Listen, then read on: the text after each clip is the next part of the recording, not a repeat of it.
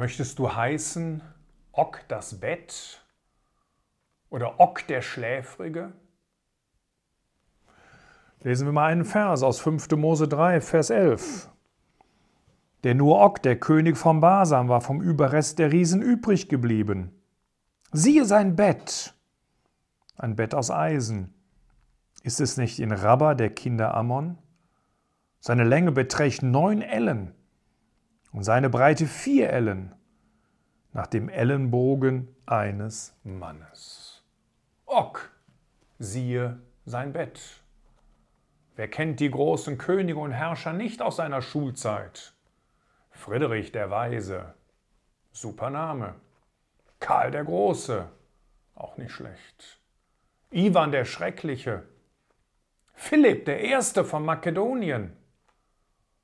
Aber Ock der Bequemliche, Og, das Bett.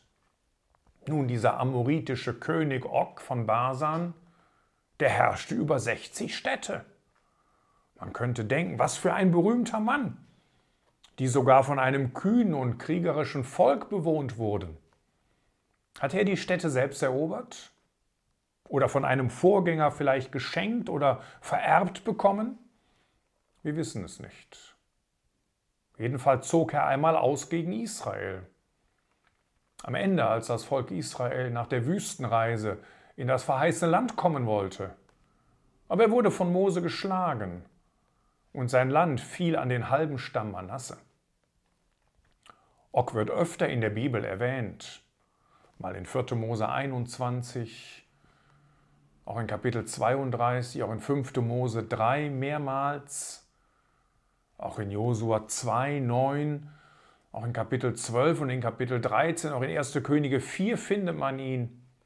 Auch in Nehemia 9, im Psalm 135 und 136. man könnte denken, was für ein berühmter Mann. Aber in all diesen Stellen wird nur ein Kennzeichen erwähnt, nämlich seine verlorene Schlacht gegen Israel. Daraus lässt sich nur ein Schluss ziehen, Kriege hat er wohl nicht gewonnen. Sein Kennzeichen war nicht Ock der Siegreiche, aber er hatte ein riesiges Bett. Siehe sein Bett. Neun mal vier Ellen, vier Meter fünfzig lang, zwei Meter breit.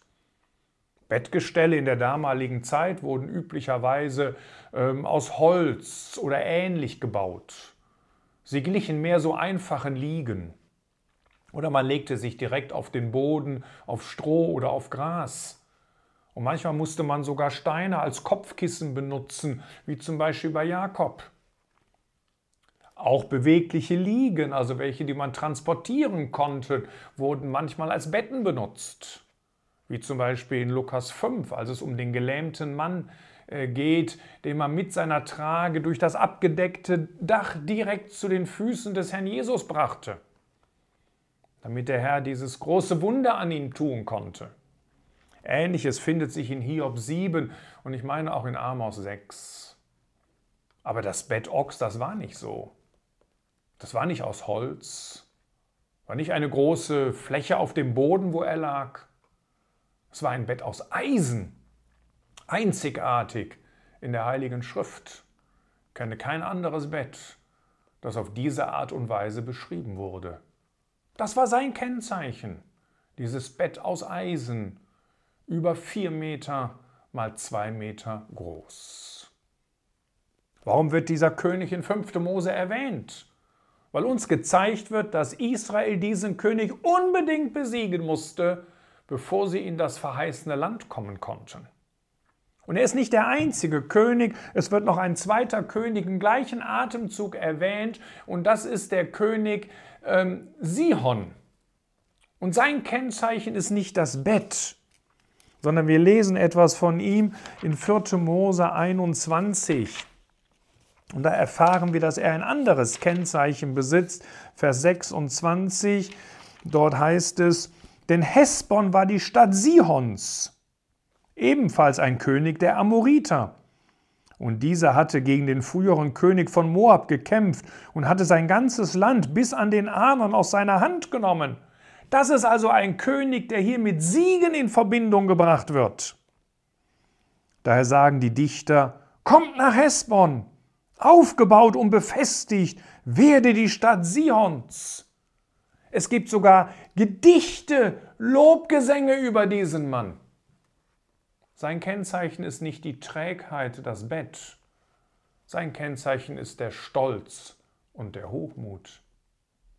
Warum muss Israel Ok den Schläfrigen und Sihon den Stolzen besiegen, um in das Land zu kommen? Nun, Sihon ist das Bild eines Menschen, der die irdischen Segnungen nur dazu gebraucht, um sich selbst einen Namen zu machen. Og ist das Bild eines Menschen, der die irdischen Segnungen nur gebraucht, um es sich hier auf der Erde bequem zu machen. Nun, irdische Segnungen müssen schon von geistlichen Segnungen unterschieden werden. Und natürlich haben wir heute besonders geistliche Segnungen. Man braucht nur den Epheserbrief zu lesen. Aber wir haben auch irdische Segnungen. Auch das sind Geschenke Gottes. Eine Arbeitsstelle, Gesundheit, ein Schlafplatz und viele andere Dinge. Und wir dürfen dem Herrn dafür danken, dass wir das besitzen und dass er uns das geschenkt hat. Doch wenn sie unser Leben prägen und zu Stolz und Bequemlichkeit führen, dann können wir kein Leben für Gott leben. Und dann können wir die geistlichen Segnungen, die aufbewahrt sind in den himmlischen Örtern, dann können wir sie nicht genießen. Natürlich besitzen wir sie als Gläubige, aber wir können sie nicht genießen. Wir sollen nicht nur Besitzer dieser Dinge sein, dass wir wissen, dass wir das alles haben, auch die irdischen Dinge, sondern wir sollen sie für den Herrn gebrauchen. Ein schönes Beispiel ist Levi in Lukas 5 in Vers 27. Er verließ alles und folgte dem Herrn nach. Aber am nächsten Tag, heißt interessanterweise, lesen wir es dort, machte er dem Herrn ein Mahl in seinem Haus. Wie ist das möglich? Er hat alles verlassen und folgte dem Herrn nach. Und am nächsten Tag macht er in seinem Haus dem Herrn ein Mahl. Ist er wieder zurückgekehrt? Hat die Dinge doch wieder für sich benutzt? Nein. Er hatte alles wiederbekommen von dem Herrn, was er dem Herrn Jesus gegeben hatte. Aber jetzt benutzte er es für ihn. Wie sieht das aus mit den irdischen Dingen, die Gott mir gegeben hat? Benutze ich sie für ihn? Bin ich bereit, anderen, die in Not sind, auch zu helfen und zu teilen und stützend zur Seite zu stehen? Der Apostel Paulus sagt einmal, stehe auf aus den Toten und der Christus wird dir leuchten. Du findest das im Epheserbrief. Seltsamer Vers. Stehe auf aus den Toten und der Christus wird dir leuchten. Nun stell dir vor, in 100 Meter Entfernung ist eine Parkbank und da liegt einer. Das Einzige, was du siehst, ist, die Person tut nichts. Du kannst aber nicht erkennen, ob sie tot oder ob sie schlafend ist. Und so ist ein Christ, der im Endeffekt schläfrig seinen Weg geht. Er ist nicht aktiv für Gott. Er tut nichts für Gott. Ähnlich wie jemand, der gar kein Leben aus Gott hat, der tot ist. Wenn ein Christ nichts tut und nur an sich selbst denkt, an seinen Stolz, an seine Bequemlichkeit, dann ist er in diesem Punkt wie ein Mensch ohne Gott. Natürlich ergibt es einen Unterschied, was die Ewigkeit anbetrifft, aber es geht jetzt mehr um diese praktische Seite. Wir sollen aktiv für ihn sein. Wir sollen die irdischen Segnungen für ihn einsetzen und die geistlichen Segnungen genießen und praktisch in Besitz nehmen. Und das ist die Lektion, die wir bei Ok, dem Bett, bei Ok, dem Schläfrigen lernen können. Deswegen musste das Volk ihn und den König des Hochmuts besiegen, um die Segnungen des Landes in Anspruch nehmen zu können und genießen zu können. Und deswegen müssen wir auch Hochmut und Trägheit ablehnen, um die geistlichen Segnungen zu genießen und ein Licht für unseren Herrn zu sein.